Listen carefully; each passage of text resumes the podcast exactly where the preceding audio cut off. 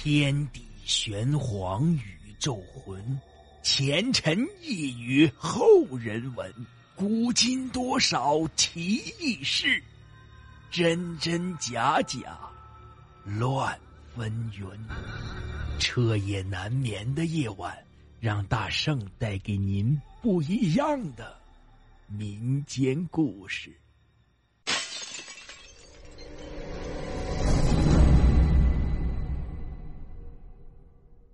听友们，大家好，今天讲的故事叫做《大罗村的传说》。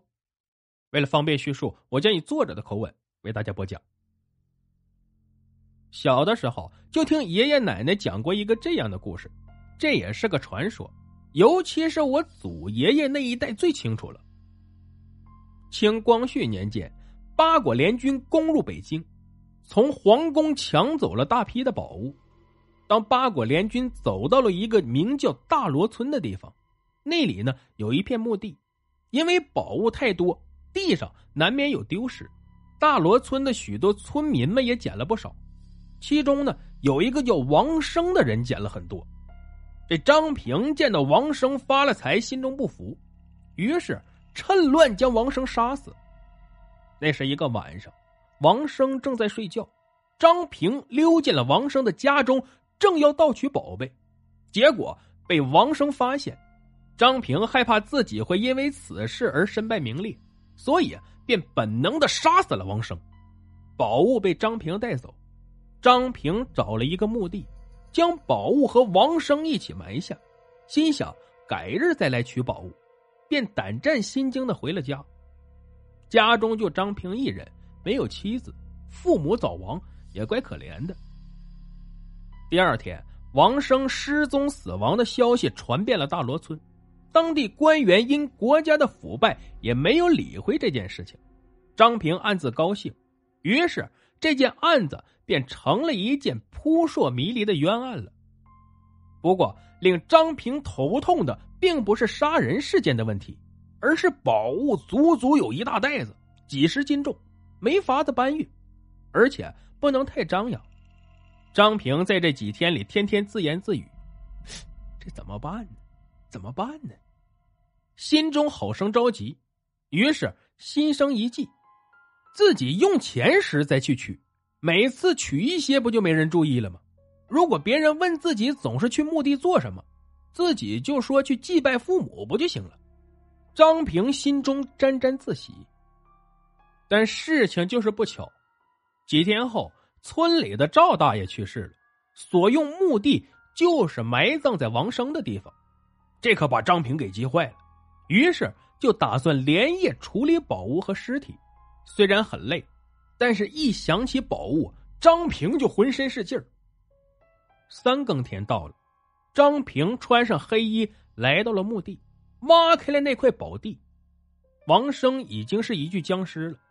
这时，张平呆住了。因为就在一刹那间，他发现王生的心脏部位还有血流出来。突然，王生的尸体居然立了起来。张平背起宝物就跑，也不知道哪儿来的力气，一口气跑回了家，喘了口气，仔细一想，认为自己可能是眼花了，便打开装宝物的袋子。袋子打开，也伴随着张平的一声尖叫，因为里面并不是宝物。这时，张平真的呆了，汗水直流，竟然是王生的尸体，身上全是血迹。那尸体又重新立了起来，一把掐住了张平。张平好生挣扎，最终还是死了。宝物竟成了王生的尸体，这是为什么呢？还是个谜。这好几代人都没有得到一个答案。最多的说法就是因为王生为了复仇化成了厉鬼。这件事之后，大罗村除了战乱以外，又恢复了平静。不过，据说那天张平的家里全是血迹，而张平被绳子吊在了房檐下面，面孔狰狞，七窍流血。而那袋子仍然是宝物，王生的尸体仍然不知所踪。因为有人见过王生捡的宝物和袋子中的一模一样，所以。整个大罗村的人怀疑，甚至已经相信是王生的鬼魂前来复仇。后来，孙中山起义，发起辛亥革命，建立民国。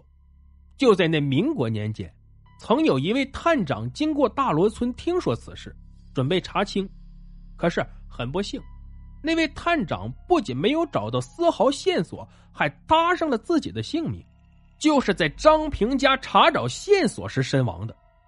同样是在房中的屋檐下被吊着，面目狰狞，表情极为恐怖。唯一不同的就是没有血迹，那位探长的身上连受伤的痕迹都没有。从此，大罗村再也没人敢轻易就去了，就是商人也绕道而行。村民有的连家都搬走了，只剩下几户人家。几年来还算宁静。至于张平的房子嘛，仍是破旧不堪，也长满杂草，似乎随时坍塌的样子。